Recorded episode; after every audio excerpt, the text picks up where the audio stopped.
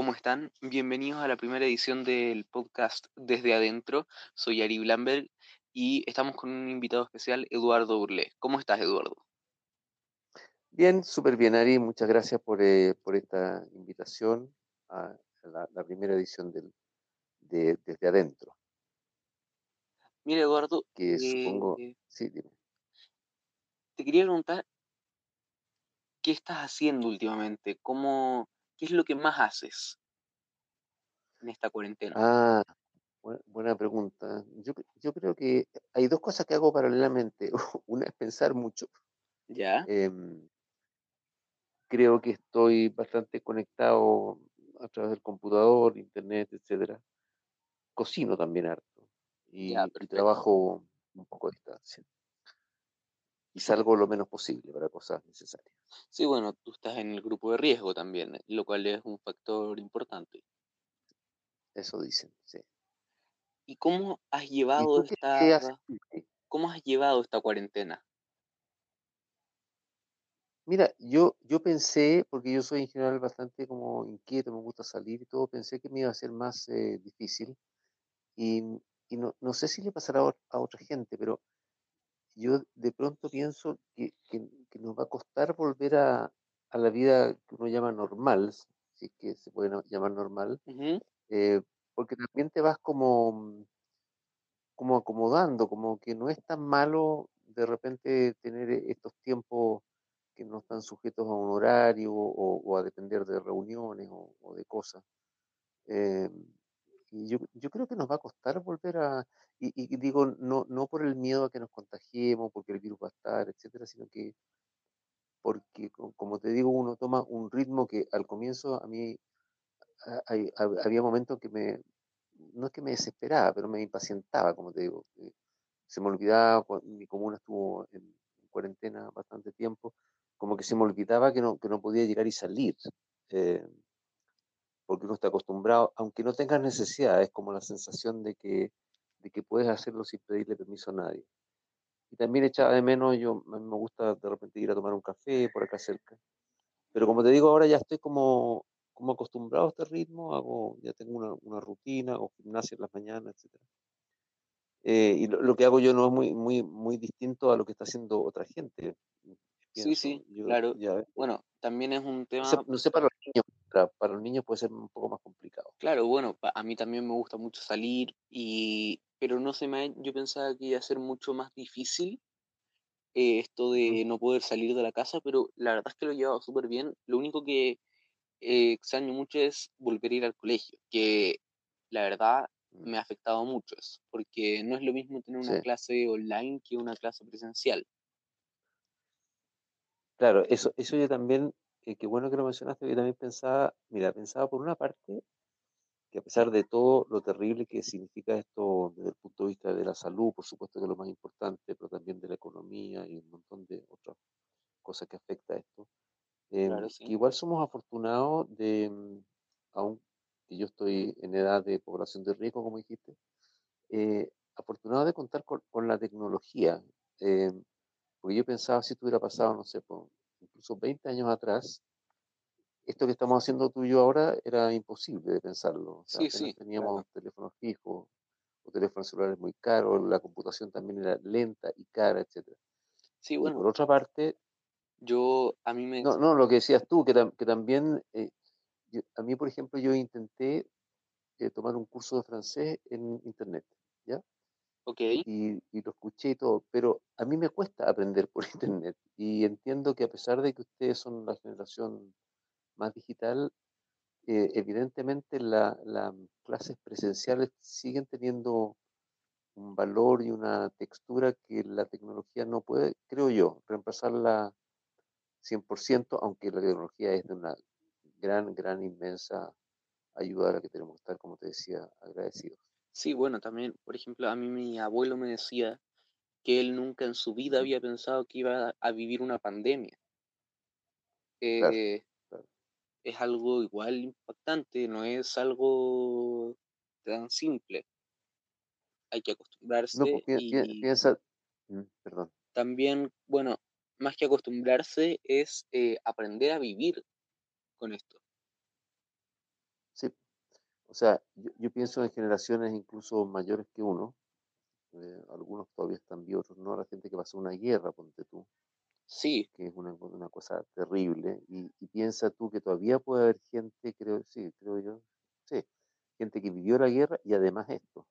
Pero mm, ahora, yo también eh, creo que la, la pandemia ahora también tiene, justamente por lo que hablamos de la tecnología, también tiene el, bueno, el, el hecho de estar todo el mundo conectado también te hace más evidente y, y más alarmante los efectos de esto, porque, no sé, pues si antes tenías tú una, hace dos siglos atrás, una epidemia en una parte, normalmente quedaba confinada a un territorio mucho más pequeño porque la gente no viajaba tanto, claro, sí. ni siquiera se sabía, o sea, ni siquiera, a lo mejor ni te enterabas de que, o te enterabas mucho más, más tarde.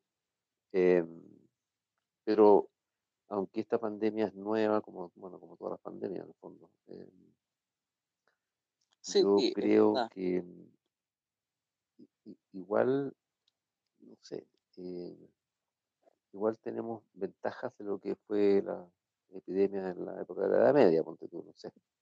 Sí, pero también, Pero, pero es una cosa, eh, eh, igual es triste, creo yo, em, sufrir esto. Es em, también, como ya se ha comentado, muestra como lo mejor y lo peor de la gente en situaciones de estrés como esta. claro. Hay gente que se ha portado muy mal con otros y hay gente que se ha portado muy bien. em, pero eso es lo, lo que somos, ¿no? Sí, al final es lo, es, es lo que hay finalmente. Bueno, ¿y Es lo que hay, dónde? pero... ahora- ¿Mm?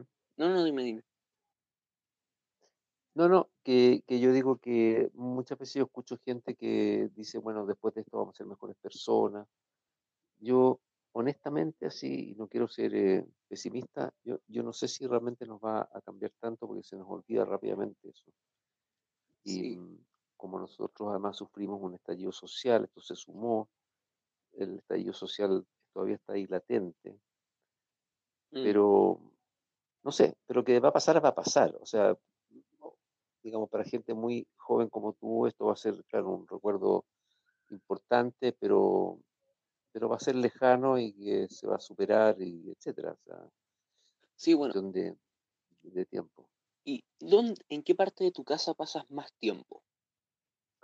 Em, yo diría que en el comedor en parte y, y en un pequeño escritorio que tengo habilitado en la, en la terraza.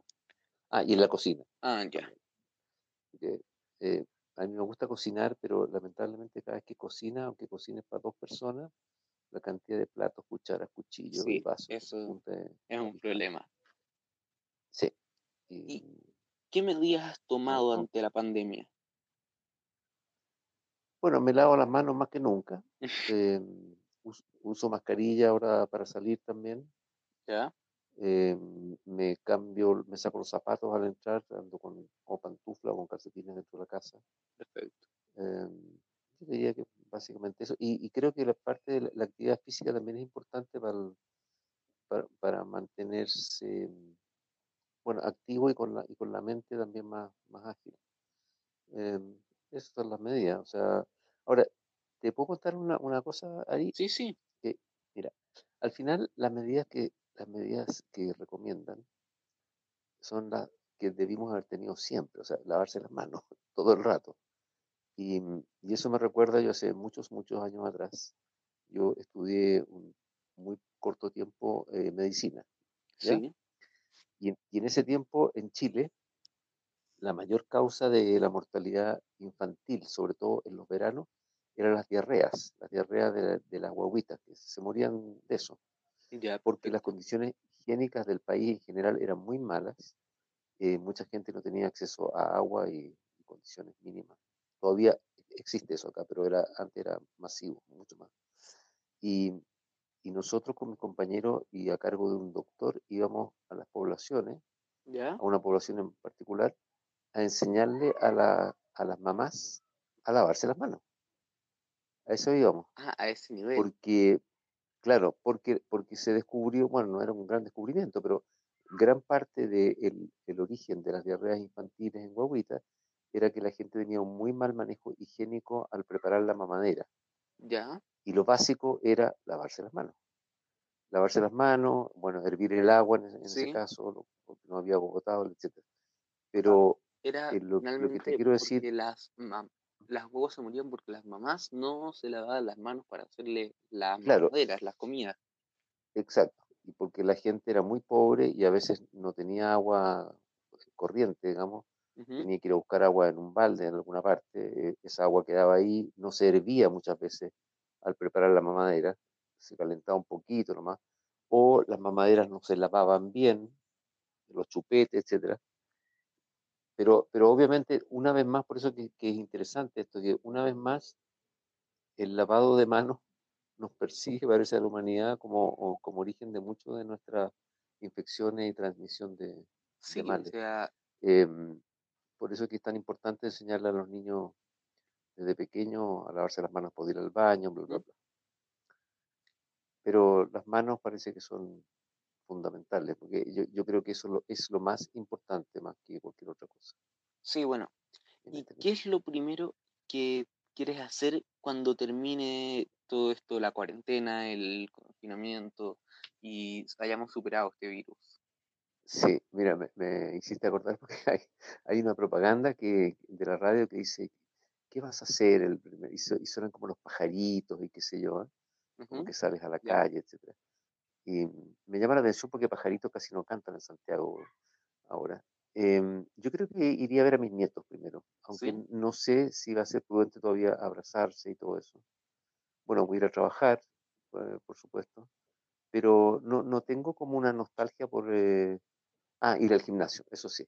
eso Cuando eso, eso es una de las primeras cosas que iría, eh, que eso está cerrado.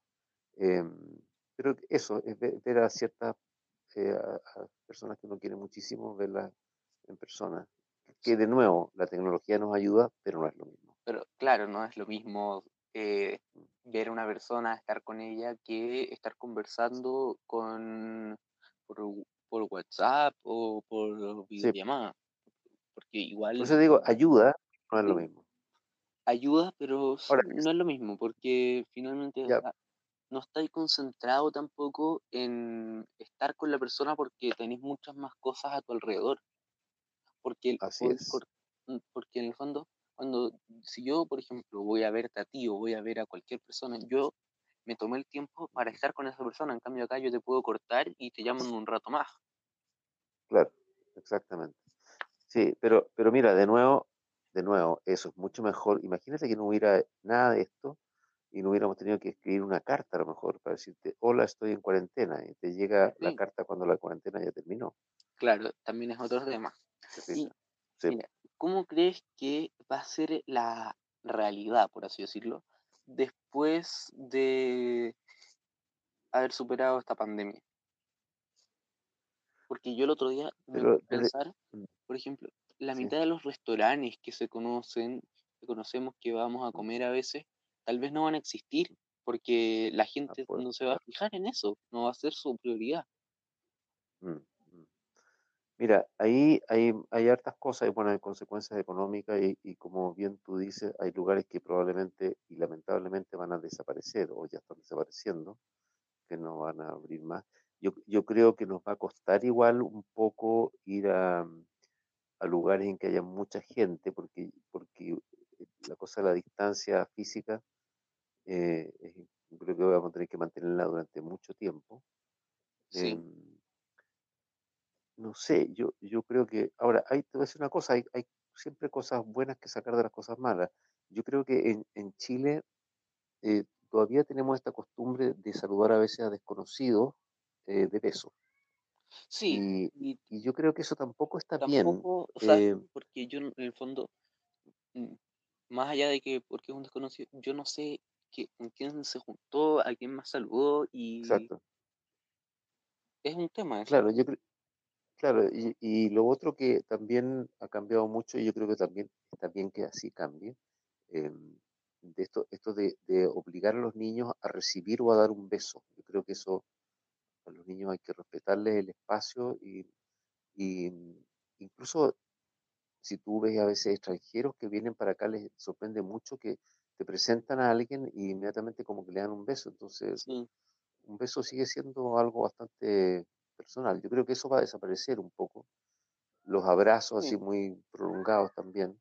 También eso, pero Em, sí, también eso yo puede creo que desaparezca, ¿Mm? pero también es algo que es como necesario de alguna manera, va a ser necesario.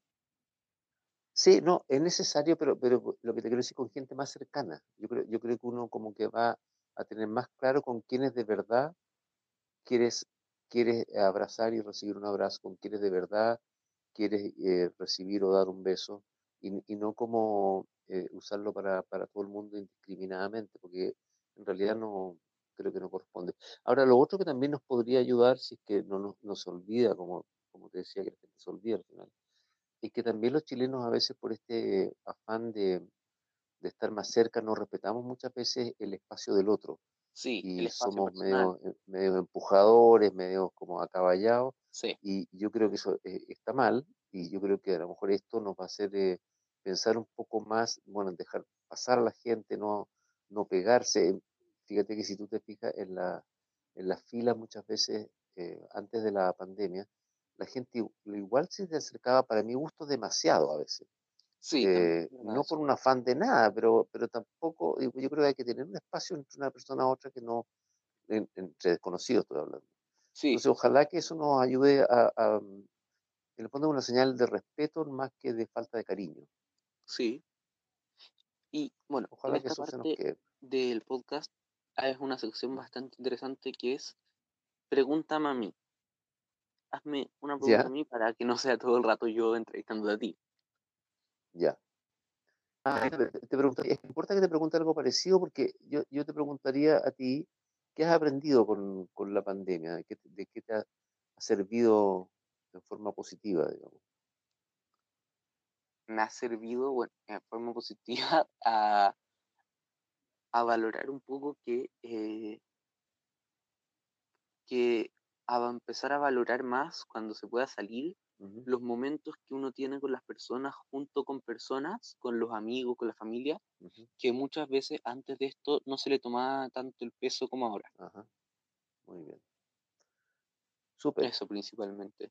Me gustó eso que uno te pueda hacer una pregunta a ti también, porque yo ya hablé demasiado. Sí. Oye, Ari, yo ¿Y de nuevo vamos cerrando, ¿te parece? Em, Sí, sí, me queda la última sí, pregunta. dime. ¿Qué consejo le darías a la, joven, a la juventud ante el COVID-19? Yo soy joven, así que no puedo aconsejar a los jóvenes. Eh, no, mira, yo, yo les aconsejaría, em, a ver, yo creo que es súper importante que una vez que esto se vaya, comillas, normalizando, porque la normalidad para mi gusto no existe, es, es seguir cuidándose.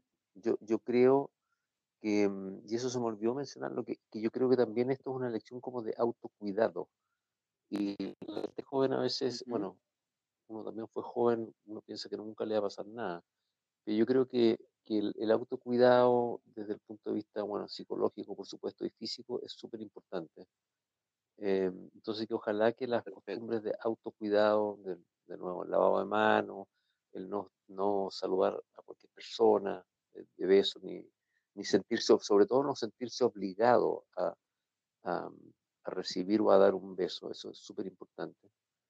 Eh, y, y, y Ya, lo otro es eh, agradecer mucho que dentro de todo yo sé que hay gente que lo pasa muy mal, la gente pobre lo pasa muy mal en esto, pero agradecer un- bueno, un poco que, que tuvimos tecnología a la mano. Bueno, entonces, eh, ya para ir cerrando, muchas gracias por aceptar la invitación. Gracias a ti. Eh, espero que te haya gustado. Y eso, muchas gracias a ustedes por escuchar. Esta fue la primera, este fue el primer capítulo de Desde Adentro. Ok.